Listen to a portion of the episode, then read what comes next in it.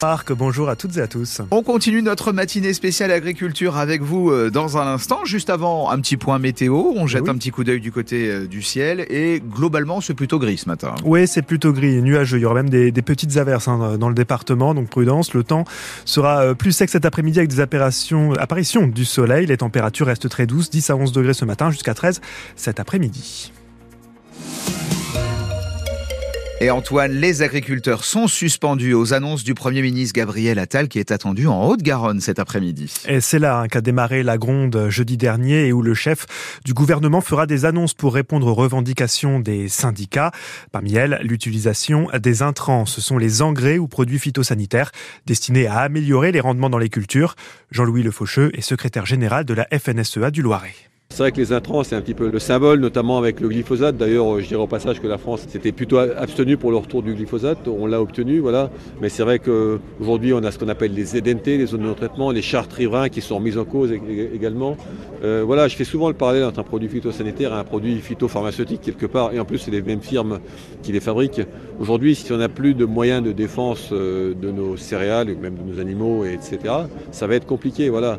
On a bien compris la nécessité de réduire euh, ces usages. Je pense qu'on est capable de le faire, mais laissons-nous le temps. Voilà, laissons-nous le temps. Et sur les usages où il n'y a pas d'alternative, tant que la recherche n'a pas avancé, laissons-nous les, produits euh, qui sont actuellement euh, utilisés. Et les agriculteurs du Loiret, mobilisés pour faire entendre leur colère, vont attendre la prise du parole du Premier ministre pour décider de la suite du mouvement. Certains d'entre eux vont grossir les rangs des agriculteurs qui veulent bloquer Paris aujourd'hui. Certaines personnes partent d'Artenay ou de Courtenay. Ça commence déjà à bouchonner en Ile-de-France. En Indre-et-Loire, des barrages sont prévus sur l'autoroute A10, celle qui relie notamment Orléans à Tours à partir de midi. Dans le Loir-et-Cher, une opération péage gratuit est prévue sur l'A85 à Romorantin. Plus de 140 demandes ont été transmises hier au gouvernement, indiquait le patron de la FNSEA, Aurélien Rousseau. Le Premier ministre doit détailler un premier volet aujourd'hui, donc lors de son déplacement en Haute-Garonne.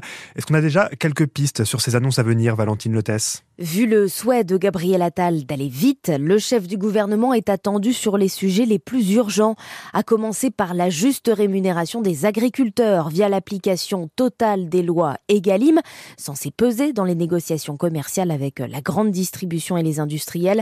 Elle se termine justement à la fin du mois. Sur ce dossier, le ministre de l'économie a déjà promis de renforcer les contrôles. Mais ce qui a enflammé le mouvement, c'est la suppression progressive d'ici 2030 de la niche fiscale sur le GNR.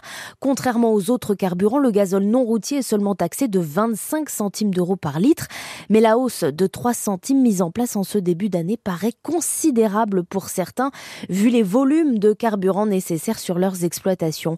Une compensation du gouvernement est donc envisagée, reste à savoir comment. Sur le reste des 140 revendications communiquées par les syndicats, Gabriel Attal a déjà promis plus de simplifications administratives. Et on en parle dans quelques minutes avec notre invité, c'est Fabienne Keller, députée Renew au Parlement européen. Le Conseil constitutionnel a largement censuré la loi immigration. Hier, 35 articles ont été retoqués comme le délit de séjour irrégulier, les quotas migratoires ou les conditionnements de certaines aides sociales à 5 ans de présence en France. Le président Emmanuel Macron appelle à appliquer la loi dans les meilleurs délais. La droite, quant à elle, demande le retour des articles censurés dans deux nouveaux textes de loi. C'est une tentative de féminicide qui avait fait grand bruit à Blois il y a un peu plus d'un an. Les faits se sont passés en décembre 2020 à quelques jours de Noël, Chloé, 24 ans, est violemment frappée par son ex-compagnon et laissée pour morte dans le hall de son immeuble. Deux, deux heures avant son agression, elle était pourtant passée au commissariat pour porter plainte contre son ex-compagnon qui l'a menacée. Un policier qui avait refusé de prendre sa plainte, policier qui, nous l'avons appris hier, a été mis à la retraite d'office. Camille Huppenoir. La sanction est en fait tombée à l'automne dernier, prononcée par le directeur de la police nationale, mise à la retraite d'office pour ce major de 55 ans qui avait été suspendu de ses fonctions après les faits. Devant la police des polices, l'agent qui a refusé de prendre la plainte de Chloé et lui a demandé de revenir le lendemain a reconnu avoir eu une mauvaise interprétation de la situation et pour sa défense, il a expliqué qu'il assurait seul plusieurs postes ce jour-là. Deux heures après avoir été conduite au commissariat de Blois, Chloé Est violemment agressée, rouée de coups par son ex-compagnon. Lui est actuellement en détention provisoire. La jeune femme, elle gardera des séquelles à vie après avoir passé plusieurs semaines dans le coma. Le major de police, mis à la retraite d'office, n'aura donc pas de retraite à taux plein, mais la sanction aurait pu être pire. Il n'est pas révoqué. La condamnation est infime, minime, réagit l'avocate de Chloé. Camille Huppenoir. Le grand patron de la Poste, Philippe Val, sera aujourd'hui à Orléans. Il va notamment inaugurer cet après-midi le nouveau centre de relations et d'expertise client de la Banque Postale à Olivet. Avant cela, il présentera ses vœux aux postiers au centre de conférence. Les syndicats lui réservent un comité d'accueil, eux, qui appelait à la grève sur la plateforme de courrier de Fleury-les-Aubrais. L'Orléans Loiret Basket veut s'offrir le scalp du leader de Pro Les basketteurs orléanais, cinquième du classement, reçoivent La Rochelle à Pour la 17e journée du championnat. Dernier match de la phase aller, l'occasion de terminer en beauté contre des Rochelais qui n'ont concédé que deux défaites cette saison.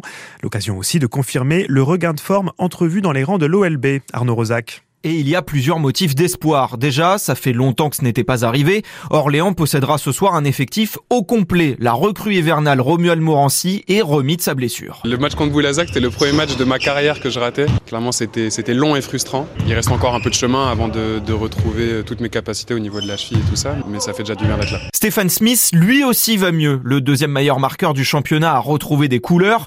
Plus frais, plus en confiance, le Canadien enchaîne après une fin d'année compliquée. C'était surtout dans la tête, hein, mais ce sont des choses qui arrivent. On est basketteur, pas des robots. Maintenant, c'est derrière moi et je suis concentré à fond sur les objectifs de l'équipe. La semaine dernière, lors de la victoire contre Antibes, l'OLB a redonné du plaisir à ses fans. Ce soir, ils seront plus de 8000 à Comet. Pour Germain Castano, ce duel face à La Rochelle arrive à point nommé. On est impatient de voir ce que l'équipe va donner contre cette équipe du leader et, et j'espère que les joueurs, c'est ce que je ressens en tous les cas, les joueurs sont eux aussi Depuis le début de la saison, l'OLB s'est cassé les dents à chaque fois contre les équipes du top 5. Face à la meilleure équipe du championnat, c'est l'heure enfin d'envoyer un message aux autres prétendants à la montée. Et c'est un match à vivre en direct et en intégralité avec les commentaires d'Arnaud Rosac et Johan Blo. Et avant ça, ne ratez pas l'émission spéciale depuis Comet entre 18h et 19h, animée par Léo Simard. Et puis on a des places à vous offrir pour ce match euh, important. On va jouer dans une demi-heure ensemble, simplement hein, par téléphone sur France Bleu Orléans. Marc, il y aura aussi du football ce soir au stade de la Source. L'US Orléans, 12e de national, reçoit Versailles, classé juste devant. Ah, c'est un match de la 15e journée qui avait été reporté pour des soucis de pelouse. Enfin, l'Open d'Australie de tennis avec les demi-finales hommes et le Serbe Novak Djokovic, numéro 1 mondial, au bord de l'élimination face à Yannick Sinner.